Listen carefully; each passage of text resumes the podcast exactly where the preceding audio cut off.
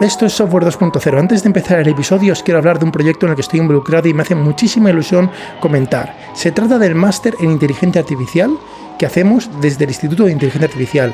Hay muchísima formación online y también offline sobre cómo aplicar la inteligencia artificial, sobre la parte de programación, la parte de matemáticas. Sin embargo, antes de aplicarla, antes de hacer el cómo, antes de programar, hay que saber el qué se tiene que hacer, el cuánto puede costar el cuándo habría que hacerlo, si está la tecnología madura, el por qué tenemos que hacerlo o no tenemos que hacerlo. Es decir, preguntas, digamos, de negocio, preguntas estratégicas, preguntas de producto, preguntas que son todas las preguntas prácticamente excepto la programación. Es un máster ejecutivo, simplemente el nombre ejecutivo significa que se puede compatibilizar con un trabajo y también que va orientado a perfiles que, como he dicho, no necesariamente son técnicos. Llevamos ya dos ediciones. Por este máster han pasado personas tan, de perfiles tan distintos como médicos, abogados, eh, gente que lleva productos en empresas. También han, venido perfiles técnicos, pero para, como digo, para aprender otras facetas. Si os interesa, os animo a que vayáis a la página del Instituto de Inteligencia Artificial, que es muy fácil, es iia.es iia.es y además si os interesa tenéis un cupón de descuento software 2.0 software 2.0 con el que tendréis un descuento mmm, suculento, no digo cuánto. Os animo a que vayáis. Ahora empieza el episodio. Esto es Software 2.0, soy Andrés Torrubia y hoy hablaremos de los Simpsons y de muchas más cosas con Pablo García Sánchez y JJ Merelo. ¿Qué tal? ¿Cómo estáis? Muy bien, ¿tú qué tal?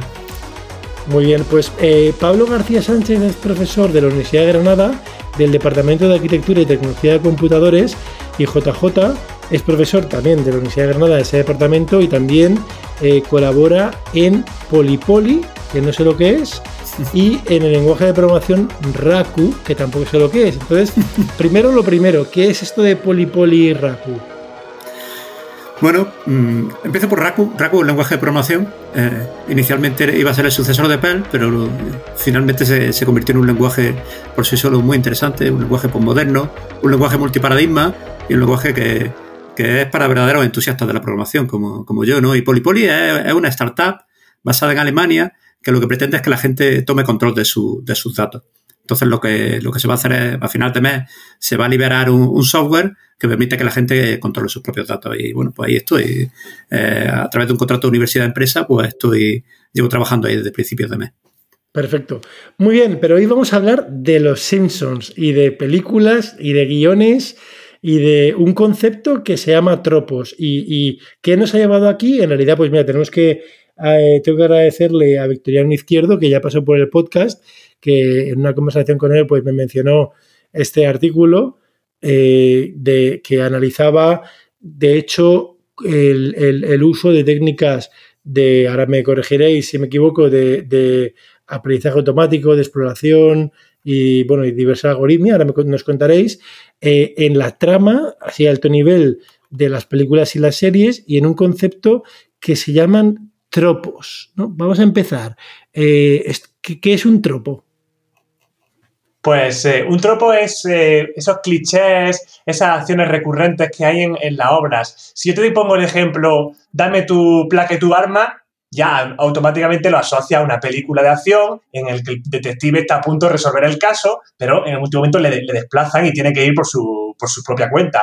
Eso lo hemos visto en muchas películas, ya sea en, La Jungla de Cristal y de esta acción de, que hemos visto en los 80 y 90. Eso se repite mucho y cuando eso pasa nos gusta, porque a pesar de que ya lo hemos visto, decimos, uh, aquí se va a liar. Eh, son unas estructuras narrativas, pero no solamente tienen que estar relacionadas con la narración, sino incluso con los ángulos de cámara. Tú piensas que cuando haces un ángulo de cámara eh, desde el suelo, pues da un poco más miedo. O sea, son una serie de, convenciones, de clichés que se repiten a lo largo de distintas obras que eh, son conocidas por el espectador y suelen gustarle. Cuando ocurren esas cosas, a la gente le gusta el tropo de que el héroe gane. A veces no lo hace, pero por regla general, ese tropo suele gustar.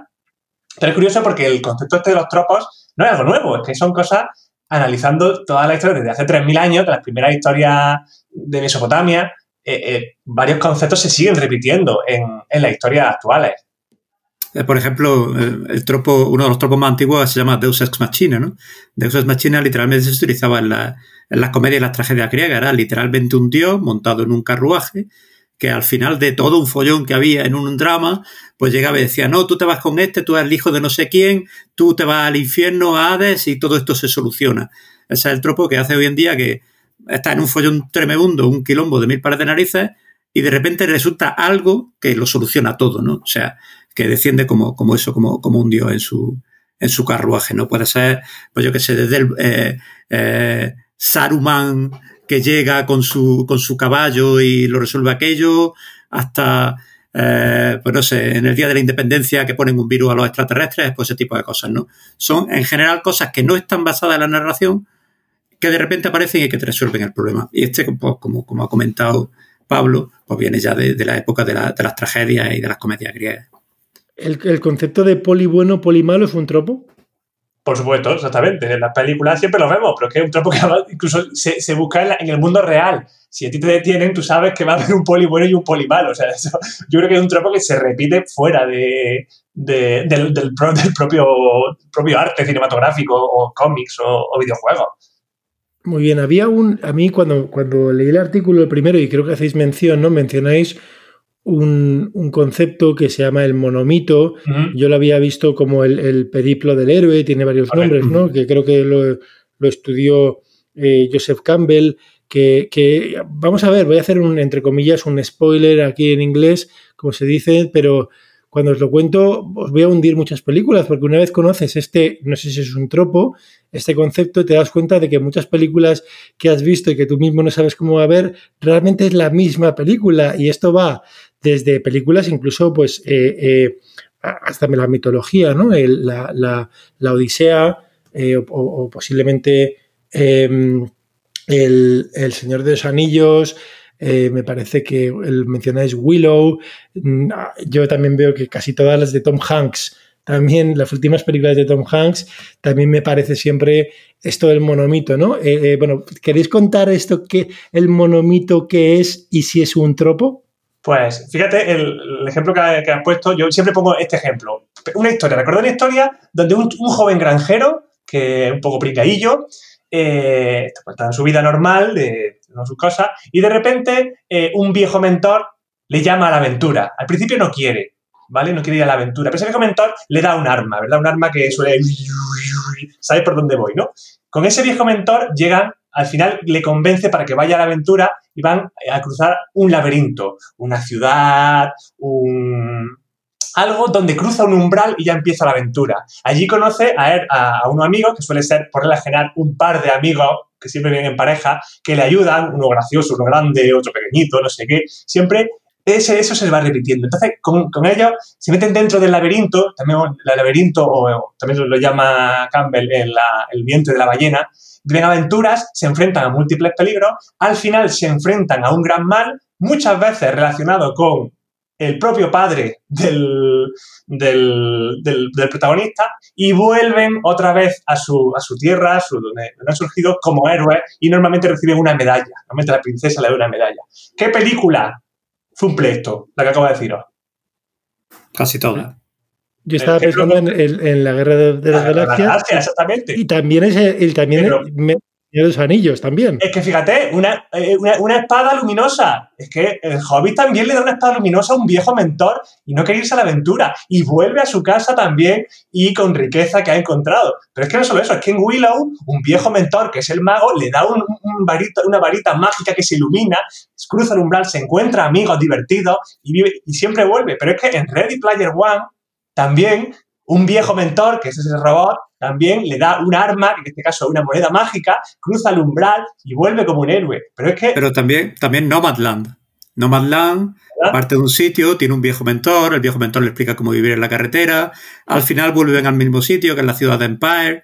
Eh, Monomito. Monomito. También hace poco vi eh, Love and Monsters, no sé si lo habéis visto en Netflix. Sí es muy interesante, pero es lo mismo. El, chaval que es un pringao, que tiene que se encuentra un mentor que le enseña a cazar los monstruos, no sé qué, y al final vuelve de nuevo a su base como un héroe. O sea, ha crecido. Entonces, muy importante del monomito es que ha crecido como, como persona. Hay un, hay un cambio de cómo era inicialmente al, al final.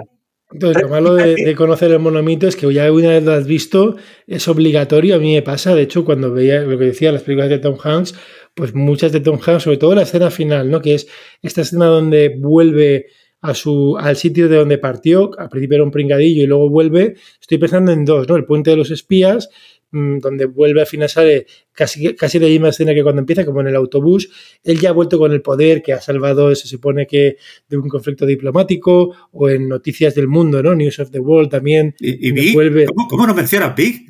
Y Big, bueno, es que Tom Hanks yo creo que es, es el monomito, ¿no? y entonces, vale, entonces, tenemos claro qué son los tropos, quizá el monomito sea un tropo. A quien le interese esto, hay un, hay un libro, eh, en, hay un libro que, que, a lo mejor son metatropos en realidad, que se llaman las 36 situaciones dramáticas, que, que son argumentos originales eh, después de análisis de literatura y demás, o esos quizás serían que aglutinan muchos, pero bueno, el artículo en realidad, según entiendo, no, no se focaliza en estos 36 eh, metatropos, sino que analizáis, digamos, las, microunidades, ¿no? los, tropos pequeños, polibueno, polimalo, eh, hijo adoptivo, ¿no? Una serie de, tropos individuales.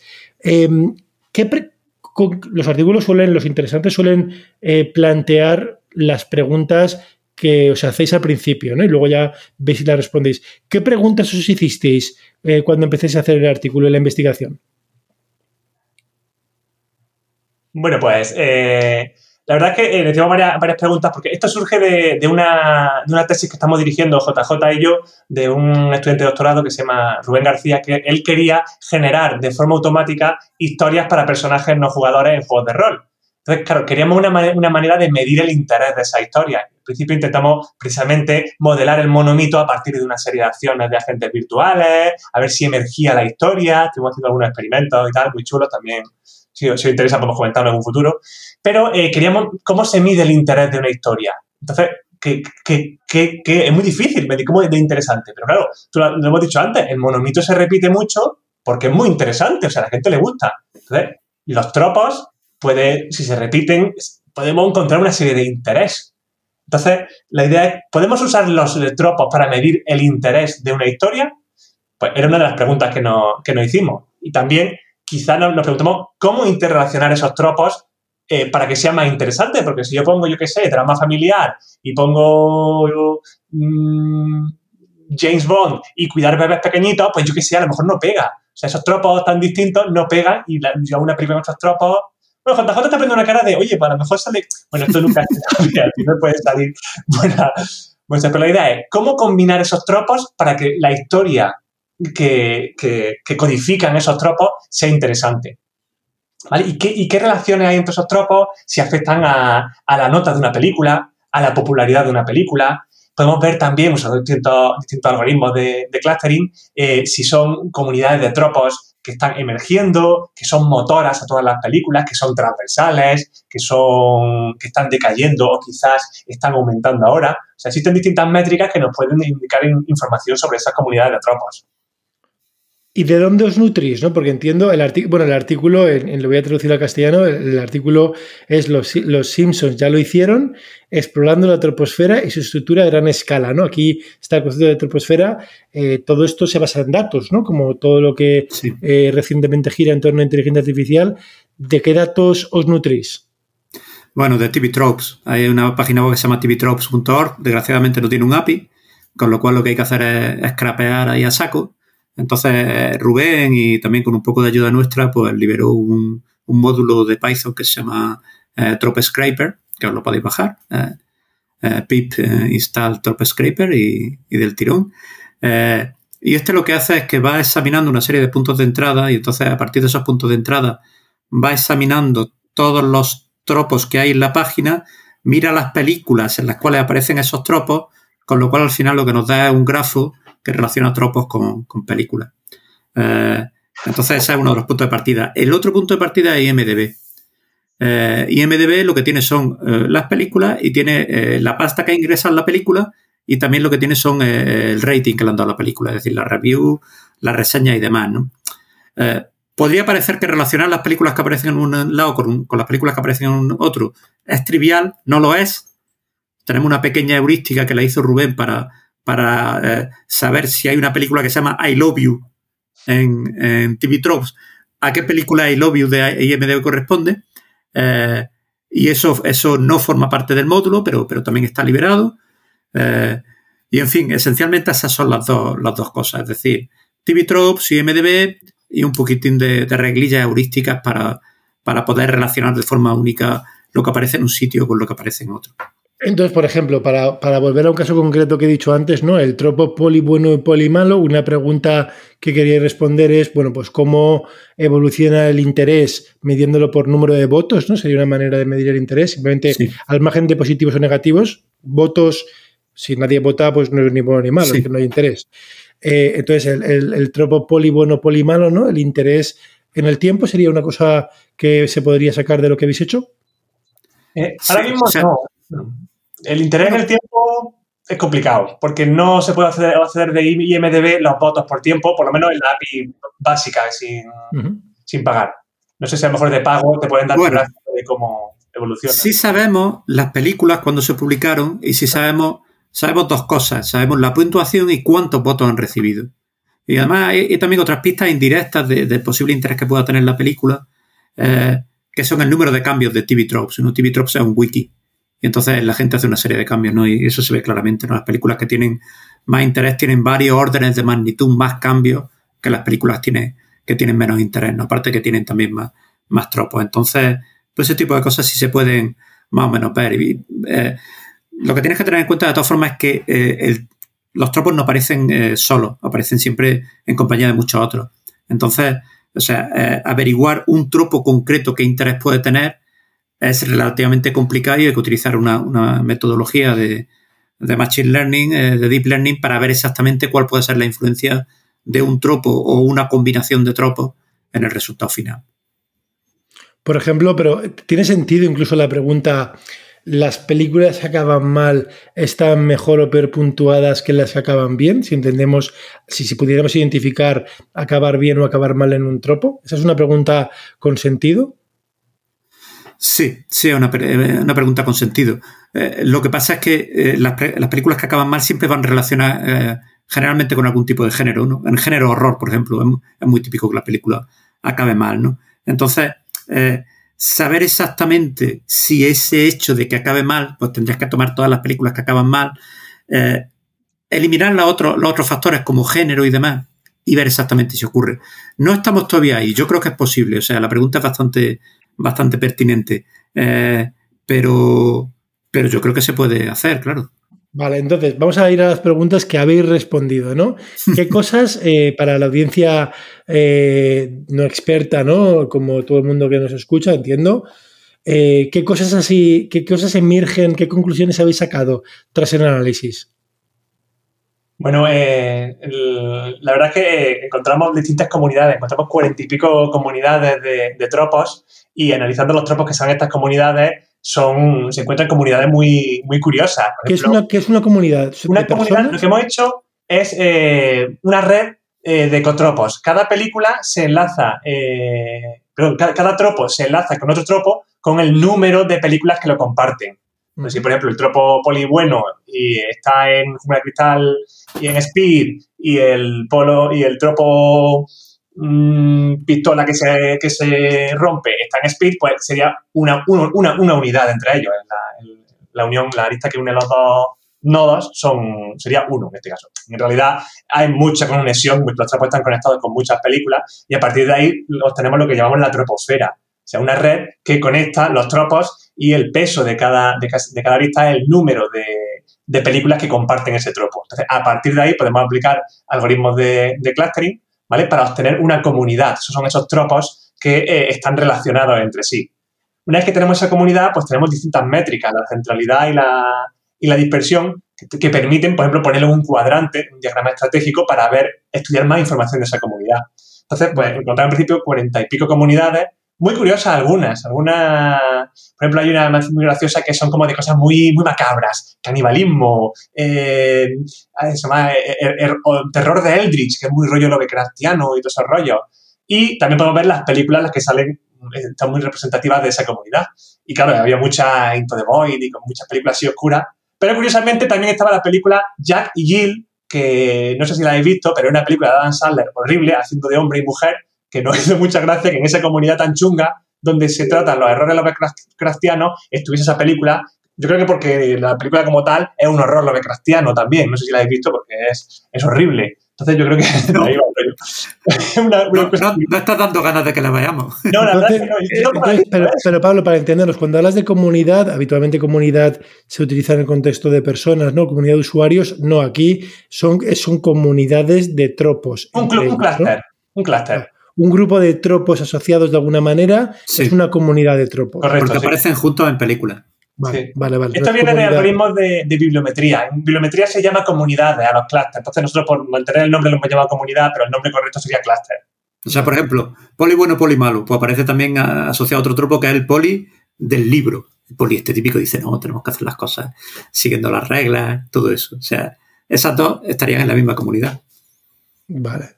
Entonces, y las, vale, vale. Entonces, sorpresas, ¿no? Aquí sale, emerge este concepto, ¿no? De de, de Jackie Jill, ¿no? Esta película tan rara, ¿no? Es, es una, una, sorpresa del análisis. Eh, ¿Alguna sorpresa así relevante de alguna película muy conocida? O a mí, por ejemplo, una cosa muy graciosa es que eh, las películas de la saga están muy relacionadas entre sí. Guardianes, por ejemplo, Guardianes de la Galaxia con Guardianes de la Galaxia 2. Eh, Batman con la segunda de Batman y la tercera de Batman. Las de superhéroes están muy relacionadas entre sí. Pero es muy gracioso que Thor 1 está muy relacionada, es lo más unida es con Thor 2, pero Thor 3 no está relacionada con la saga de Thor, sino con Guardianes de la Galaxia. Y eso es porque cambiaron mucho el tono de, la, de. Las películas de Thor iniciales eran muy oscuras, muy no sé qué, y la tercera era muy aventuras espaciales con muchos extraterrestres. Entonces, se une más, eh, Thor 3 está más relacionada con Guardianes de la Galaxia que con, que con, con el resto de películas de Thor, que es su propia saga. Eso me, ahora que lo dices, me llama un poco la atención las películas, de la saga de 007, que históricamente han tenido un tono un poco como las de superhéroes de los 80, que tenían un tono que guiños al espectador eran, eran pues tenían un punto medio gamberrete hasta de 007, con algunas bromas simpáticas, ¿no? Y de repente, eh, no sé en qué momento, pero quizá desde luego en Casino Royale ya es una película súper oscura, es un poco, es casi cercano al giro de Batman, ¿no? El Batman de los 90, nada que ver con el Caballero Oscuro. De y es una película súper oscura, ¿no? Y, me acuerdo que leí eh, la motivación de esto porque tenía curiosidad, eh, curiosidad simplemente, ¿no? Y entonces decían que es que había aparecido Austin Powers, que le había robado, ahora hablando este lenguaje entiendo que algunos, pues no sé, el género, y que era con un tono muy simpático y que para diferenciarse había tenido que 007 moverse de ese espacio que le había comido un poco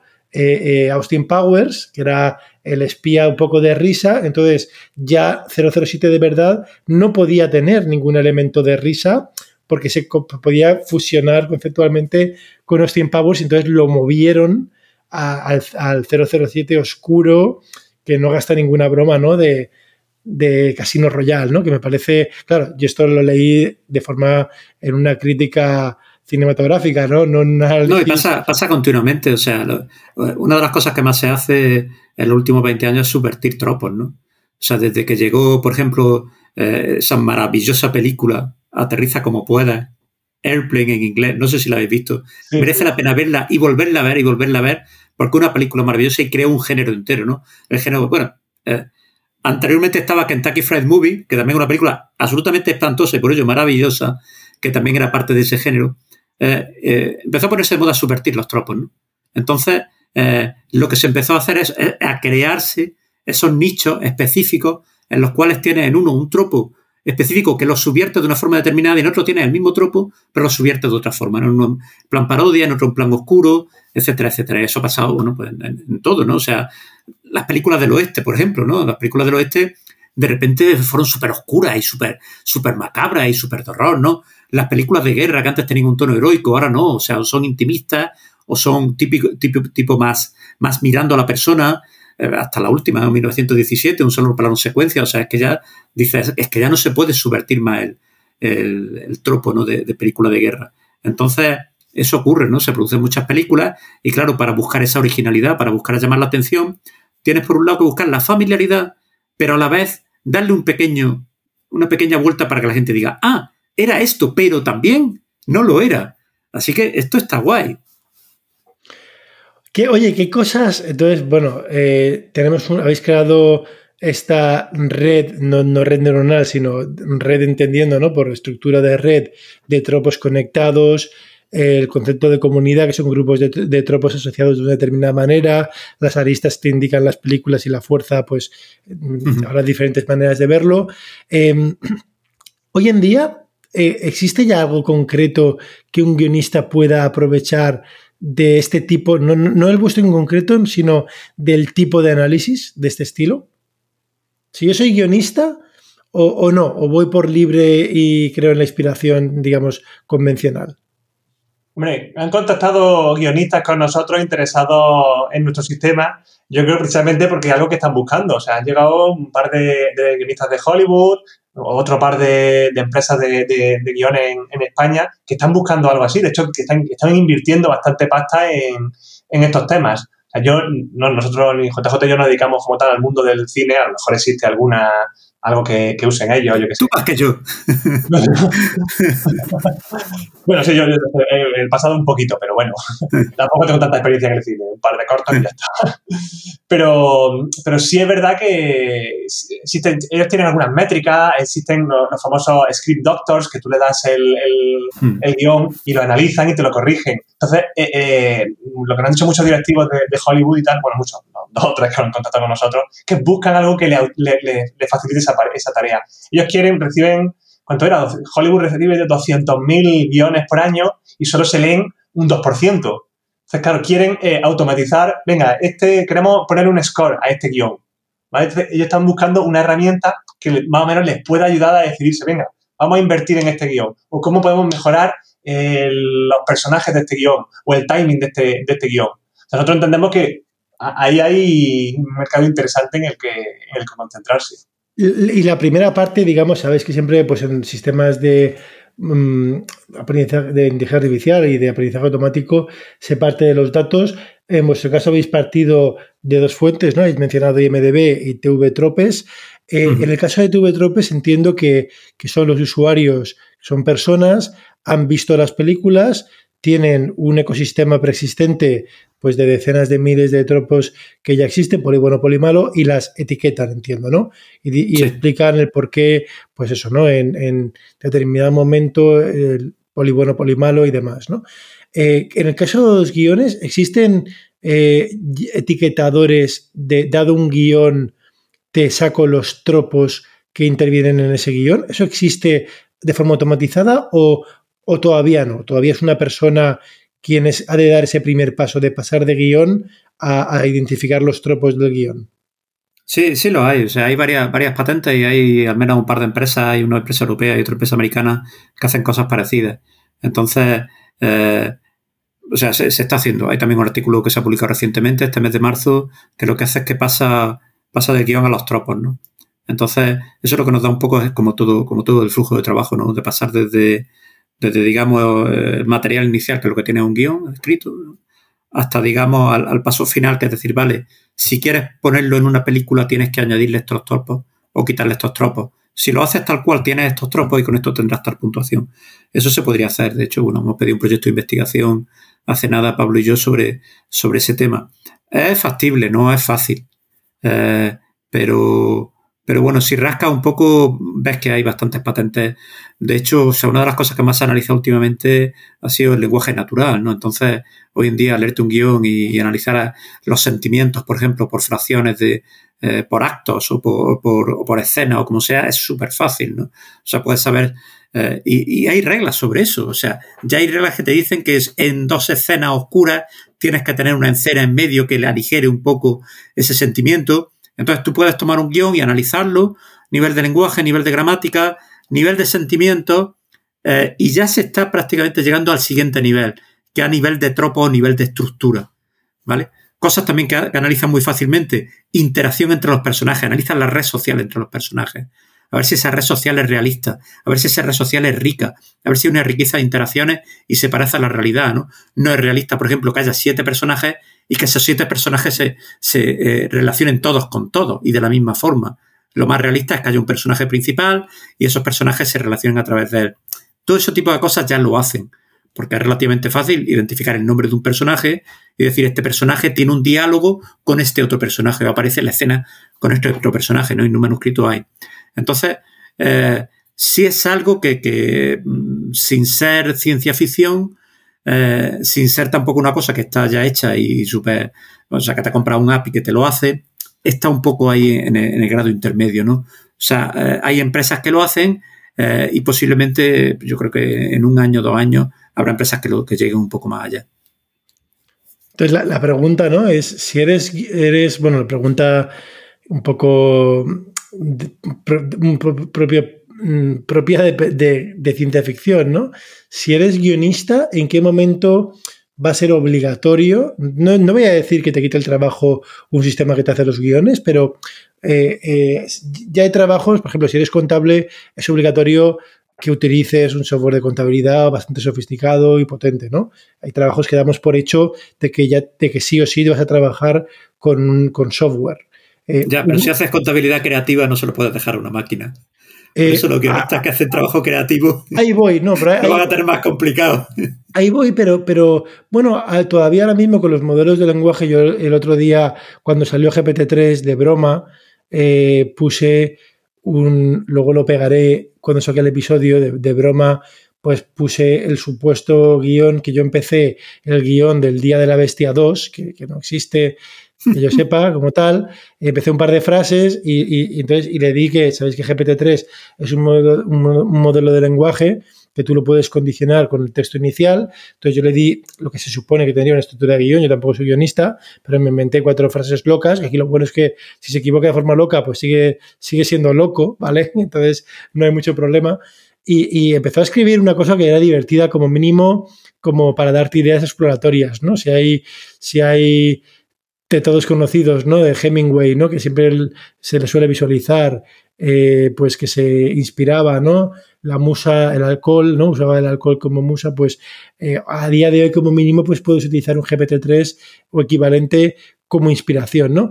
Pero la, pregunta que os hago es si, si, queréis aventurar un escenario en el tiempo en el cual un guionista eh, o un porcentaje relevante, vamos a poner esa palabra, ¿no? De guionistas usen sistemas de software para hacer su trabajo. Eh, ¿Esto lo veis que va a ocurrir ya o, que, que se, podrá hacer guiones y muchos? ¿eh? O digo, digo que, no sé, más del 50% de los guionistas usen software para software sofisticado, ¿eh? no hablo de corrección gramatical, ¿vale? Software sofisticado para hacer los guiones. ¿O pensáis que no? Bueno, una idea nuestra que queríamos era precisamente eso. Eh, un artículo que también hemos escrito con, con, Rubén Héctor García es también usar los tropos para, mira, quiero hacer una película que tenga esta idea, este tropo, este tropo y este tropo. Calcúlame el resto de tropos que eh, pegan con esto para maximizar el, el rating o el interés de la película pues optimiza, buscando combinaciones, usando redes neuronales, algoritmos evolutivos, y dice, bueno, pues con esto, con esto, pues tendrías que meterle esto, esto y esto. Entonces, te da una idea inicial para, venga, pues yo sé que son estas ideas, es como, no sé si conoces los dados estos de contar historias, que tiras unos dados y tienes que contar una historia a partir de los dibujitos de los dados. Es como eso, pero más sofisticado. O sea, más o menos te puede dar la, base sobre la que construir. Si no tengo ninguna idea, ¿qué hago? Venga, lanzo esto a ver qué, se me ocurre. Y a partir de ahí construir y usar tu, propia, propio conocimiento, tu propia creatividad para insuflar lo que digamos un poco esa chispa que tenemos interior y meterle, meterle ese conjunto de ideas que pegan bien pues, el resto de, adornos que hacen que, que, cohesionen. Porque también lo que buscamos es que haya cohesión entre, esa, entre esas ideas. O a lo mejor es interesante, ¿no? Porque a lo mejor, oye, por circunstancias logísticas, imagínate que, pues, que tienes acceso a un determinado escenario para grabar, ¿no? Porque lo tienes muy barato, que hay un edificio abandonado al lado de la escuela de cine, ¿no? Y, los, estudiantes de cine, pues tienen fácil a grabar ahí, ¿no? Y entonces tú, pues, le podrías a lo mejor pre-enganchar varios eh, tropos, ¿no? El, eh, no sé, la civilización desaparecida, eh, eh, niños salvajes, ¿no? Típicas mm, de estas distopias, ¿no? Eh, y a lo mejor el te termina más y el guionista pues tendría que hacerlo. Me parece, me parece muy interesante. Y mm, entonces, este es, un, es un tema, estáis a caballo, entiendo, ¿no? Entre, entre investigación de una cosa pues muy lucrativa para la industria, ¿no? Que es los guiones, tiene muchas partes. ¿Tenéis previsto dar el salto de hacer algún producto, de, comercializarlo o estáis más centrados en, mantener esto con un enfoque de investigación académica? Bueno, como, te he comentado, la semana pasada presentamos un proyecto a una convocatoria que ha salido del Ministerio que se llama Pruebas de Concepto. Entonces, señor persona, revisor de proyectos de ministerio, por favor, escúchanos, que esto es muy chulo y de verdad que, que mola un montón y el proyecto está muy bien planteado y, demás. Entonces, la idea es un poco eso. Eh, eh, crear, crear una prueba de concepto que, luego pues, se pueda aprovechar por, alguna empresa de la, de la, industria o que podamos lanzar desde aquí de la, desde la universidad como servicio eh, pues para, para la, industria de guion y, sobre todo de televisión, porque hoy en día una de las cosas que más está teniendo expansión es la industria de la, de la televisión en streaming, más que, más que el cine, ¿no? que está teniendo una expansión absolutamente bestial. Claro, el primer, que yo sepa, ¿no? Todavía no existe de, de forma mm, exitosa, ¿no? Por así decirlo. Claro que hay, me parece que hay locuras, ¿no? Casi, casi son aberraciones, pero el primer, digamos, guion con sentido que haya utilizado algún sistema automático en serio con, algún tipo de sistemas basados en datos. Eh, esto todavía no existe, ¿no? Ninguna película que tú me digas, oye, se sabe que los Vengadores mm, ha utilizado un sistema de este estilo. ¿Se sabe o no se sabe todavía si se ha utilizado ya? Sí es verdad, eh, antes te ha comentado que existen una serie de reglas en plan cuántos segundos tiene que durar un plano, cómo tienes que, eh, y son reglas que existen libros enteros, libros de estilo, y dice, tienes que seguir estas reglas. Y el director te va a decir que cambies cada dos segundos, que cuando que vayas midiendo también eh, la, intensidad de la película, que se mantenga en una meseta, que luego, y hay temporizaciones. Claro, la cosa es que la gente se queja mucho cuando ocurre eso, una película, y le dicen, esta, esta película es una película de estudio de, ejecutivos porque han seguido este libro de, reglas a, rajatabla. Entonces, sí es verdad que existen unas reglas escritas, tal cual, yo no sé exactamente cuáles, pero sí me han dicho que, sí, que son, que son, no es un secreto que, que, que existan estas esta, estas reglas. Y seguramente tienen que tener los, estudios mueven tanto dinero, unos departamentos de estadística y de mercado, que cada cambio, por mínimo que sea, lo analizan tres, cuatro veces y muchas veces el director, ya sabéis, las, licencias creativas mm, echan a este director porque no, porque los ejecutivos de la cadena no pegan con él. A lo mejor los ejecutivos dicen, no, es que el mercado pide esto y tú quieres poner esto, no te damos libertad creativa para que lo hagas. Tienes que hacerlo porque hemos hecho este análisis o hemos eh,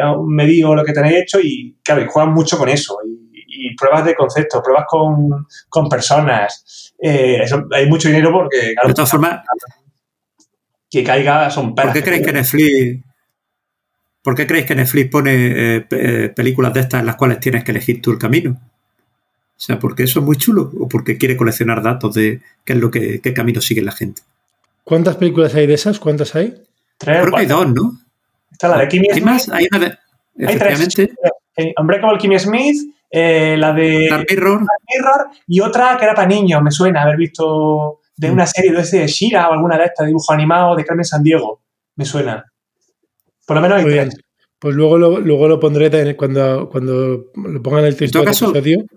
Netflix es cierto que, tiene todos los datos de la audiencia, ¿no? Tiene, sabe hasta cuándo se queda la película, sabe cuánto, cuándo deja la gente de ver la película porque la paga, sabe eh, de forma precisa dónde tiene que cortar la, eh, la serie, eh, sabe cuándo tiene que hacer una segunda temporada de una serie, sabe cuándo no tiene que hacerla. O sea, todos esos datos las grandes plataformas lo, tienen, ¿no? Y, no me escabe la. O sea, Netflix no lo ha hecho un secreto. O sea, Netflix ha hecho series que dice, esta serie la han hecho Ozark. Ozark es, es básicamente copia de, una serie de, tropos que ve ahí, de series de la persona que es narco, que no sé qué, que no sé cuánto y tal y tal, con la familia, todo esto, ¿no? O sea, eso lo ha hecho porque ha habido otras series de, de éxito, ¿no? Eh, y demás. Eh, y, muchas series se nota que son de diseño. Eh, lo que pasa que, claro, lo que, lo que hace un sistema como el nuestro es que un poco democratiza y posibilita que una pequeña productora o lo que sea, pues, que tenga alcance al software y que tenga alcance al datos que son, que son públicos, pues pueda hacer el mismo tipo de, cosas, más o menos.